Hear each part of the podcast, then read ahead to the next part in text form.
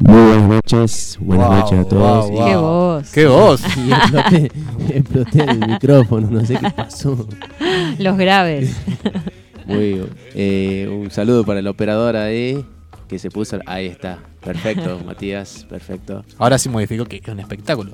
No, no, muy rápido el tipo de mano, yo lo veo ahí trabajando. Es un pulpo. No, es un... Entiende, entiende bastante, aparte te recibe con un buen vino para Muy calentar la garganta, así que muy bien ahí con el muchacho hemos estado.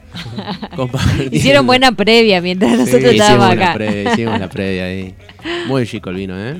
Bien, perfecto. Bueno, qué bueno que, que ya estás. Entonces, en Clímax, como para eh, traernos el material para el día de hoy, que ya nos comentó, hemos eh, con Amaranta hemos spoileado al principio, que se trata de una obra de Fernando Pessoa, el, este portugués, que bueno, habla acerca de un banquero anarquista. Ahí hablamos un poco con, Am- con Amaranta, no, no entendíamos De por las dónde. posibilidades. de las, posibilidades. Y las imposibilidades Así de es. un banquero anarquista. Sí. Eh, interesante, Pessoa, eh, un, un poeta también, ¿no? Parece que Sí, lo- lo, interesante. tengo más por ahí. Exacto, sí, interesante. eh, el personaje, el autor, Pessoa, portugués de mil fines del siglo XIX, comienzo del siglo XX.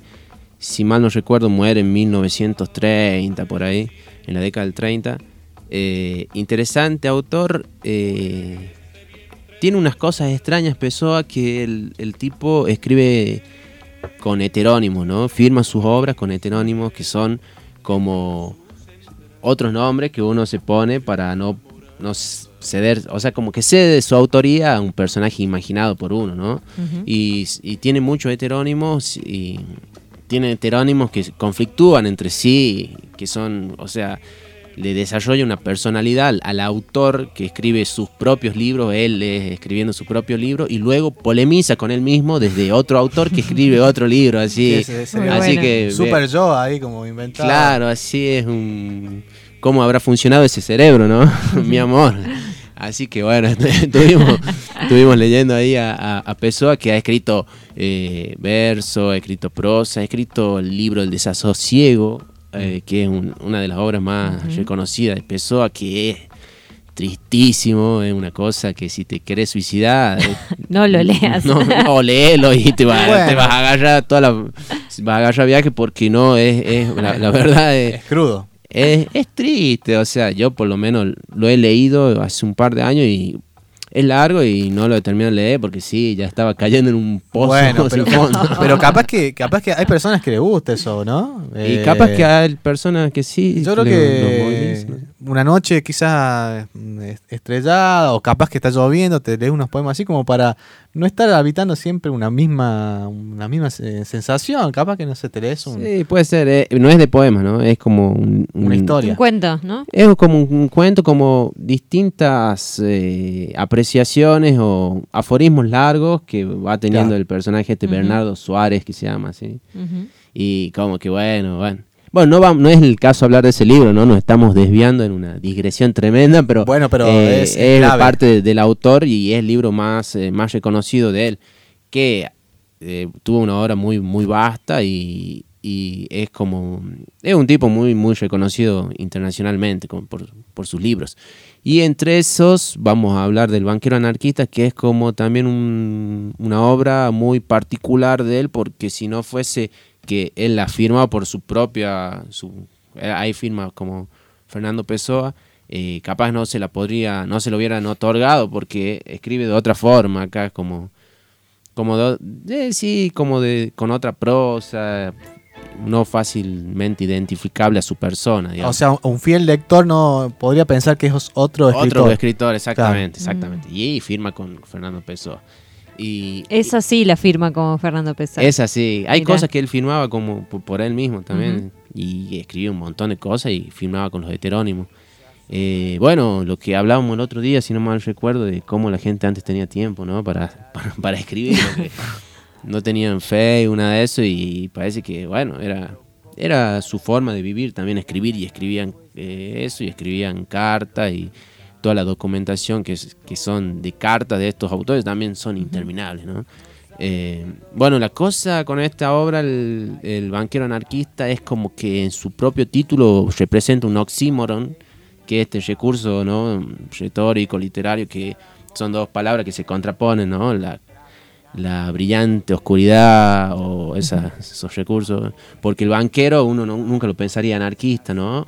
Y un anarquista uno nunca lo pensaría banquero. Banquero. Porque son como dos cosas. Uno representa el status quo y el otro representa la revolución, digamos, el cambio total. O la ruptura de ese statu quo, de alguna forma. Claro. Exactamente, la, la ruptura de- de ese- de- del orden. Pero bueno, acá se da el caso de- del banquero anarquista el- y eso lo termina argumentando de cierta manera, lo hace. Y, y es un cuento corto que lo lees ahí en, dos, en una hora y media, lo lees. Y, y está bueno porque, bueno, habla sobre esto. Que es la, la cuestión de que un amigo le cuenta al otro en una escena de bar o una escena eh, de una charla, eh, le pregunta, ay, ¿vos eras anarquista cuando eras joven? Porque parece que le habían contado a él que era su amigo era anarquista, el, el banquero, gran acaparador que lo, que lo llama él. Y, y le dice, no, dice, yo no, no era anarquista, soy anarquista y toda mi vida he sido anarquista. Y ahí se presenta este, este interrogante de cómo, cómo va a ser anarquista. ¿O no? Claro. Me está chamullando. ¿eh? Y bueno, también eh, en, en sí es la, la obra representa a que también está bueno ponerlo en, en observación o en telejuicio en cómo uno puede militar su causa, ¿no? Cómo, y habla sobre eso, cómo militar una causa, tal vez por, con herramientas o por una vía que es ajena a la, a- la que utiliza el tipo que milita tu misma causa y que está como encausado ya, porque todos sabemos que los anarquistas eran militantes de, en el principio del siglo XX, tenían medios revolucionarios violentos, acá en Argentina estuvo bastante desarrollado el anarquismo en ese momento, y, y esa violencia era su forma de, de proceder como, como anarquista, ¿no? Y bueno, y la asociación, y la internacional, y la alianza con los marxistas, después la ruptura, pero en sí era como que también el, el- anarquismo tuvo siempre una, una identidad, ¿no? Y una forma de proceder y una forma de asociación y todo eso. Eh, y bueno, eso es lo que plantea este, este, este libro, ¿no? Que, que tampoco vamos a desarrollarlo en su totalidad, pero en, en grandes rasgos le pregunta, ¿y por qué? ¿Cuál es la razón por la que vos sos anarquista? Y bueno, él dice, yo primero militaba con los anarquistas, todo lo- la violencia, toda esa, yo después me la replanteé y me di cuenta que no es un medio adecuado para, para cambiar las cosas, porque las cosas primeramente se las cambia en la mente de las personas y después se las cambia en el orden material. Y cuando uno ha cambiado, dice, las, las cuestiones en las mentes de las personas para que vean las cosas de otra forma, lo material le viene solo. O sea, la revolución no tiene que ser material, sino que tiene que ser una revolución mental que se dé en, en- la cabeza de las personas. Y, y bueno, lo plantea así. Y de esa forma la revolución por vía violenta y la revolución materialista también de los marxistas no, no, es, no tiene una finalidad adecuada o, no- o es imp- una imposibilidad. en sí. Diríamos en el caso de la superestructura. Por- Ahí está, ahí está, es un concepto marxista, Más ¿no? marxista. Más marxista, sí. La superestructura, esa, esa, esa parte ideológica de la, de, la, de la estructura social, que es la que estudió Gramsci, y Marx se- se enfocó en la estructura, en todo lo que eran los circuitos de mercado y todo, pero después este Gramsci y ya después todos los marxistas que siguieron se dieron cuenta que lo más lo más importante no era la estructura económica, sino que la superestructura ideológica que generan lo- estos bloques históricos que se llaman desde esa teoría. Eh, es, eso lo resalta, ¿entendés? Le dice eso al- a, su interlocutor y su interlocutor como que va tomando conciencia de que eh, el tipo está diciendo una cosa seria y que en realidad es un banquero y es anarquista a la vez. Y al final le dice, yo abandoné esta, esta, esta intención de la asociación porque me di cuenta que la asociación de los que piensan iguales y los anarquistas todos pensamos que hay que abolir las ficciones eh, artificiales de la sociedad como es el mercado, como es el dinero, como es el matrimonio y como es el nacimiento en, en- en- en la nobleza.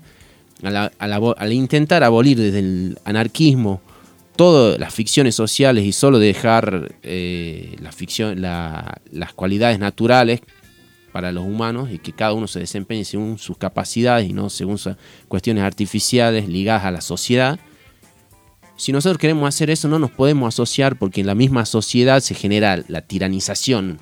Y ahí es otro concepto clave porque él era anarquista y era un tipo que actuaba de forma libre e individual, porque en la asociación se tiranizaba. Y bueno, eso creo que todos lo hemos vivido y lo hemos, por lo menos, lo hemos palpado alguna vez, como en, en los mismos grupos siempre, bueno, eso también está en las dinámicas de grupo, ¿no? Ya está, ya he estudiado cómo se genera un líder y ese líder comienza a tener cierto coacción, si se quiere llamarlo, sobre, la, sobre los pensamientos de los otros y comienza a direccionar de alguna Poder, forma. sí. Exactamente, el poder. Se genera poder dentro de la organización y la organización misma tiraniza y se genera una nueva ficción social que era lo que pretendía abolir, abolir el, Exacto. el- el anarquismo.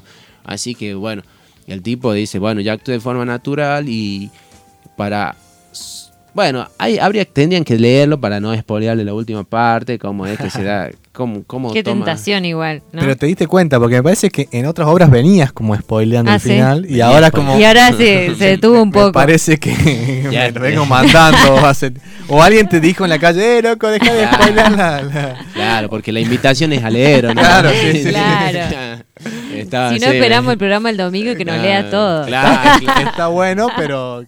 Me estaba pasando un poco rosca, es verdad, es verdad, sí, sí. Así que lo, lo dejamos ahí, lo dejamos ahí, pero no falta casi nada. Ya les he spoileado casi todo, pero lo dejamos ahí y falta un poquito. Está bueno para leerlo, es cortito. Y, y habla un poco de esto, ¿no? De cómo se dinamizan las organizaciones y las mismas organizaciones también ecologistas, sea de, de- de- de to- de todo el punto, todo interés o todo grupo de interés tiende a una organización y a una toma de, de posición en todos los aspectos políticos, ¿no? Así que está bueno, está bueno pensarlo y, y reflexionarlo a eso. ¿Y cómo se materializa como banquero? O sea, físicamente, ¿no?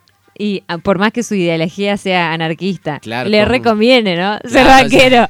No era ningún boludo. Claro, no fue No ningún era al boludo. revés. Claro, no, no, no fue ningún boludo, la, la pasó bien.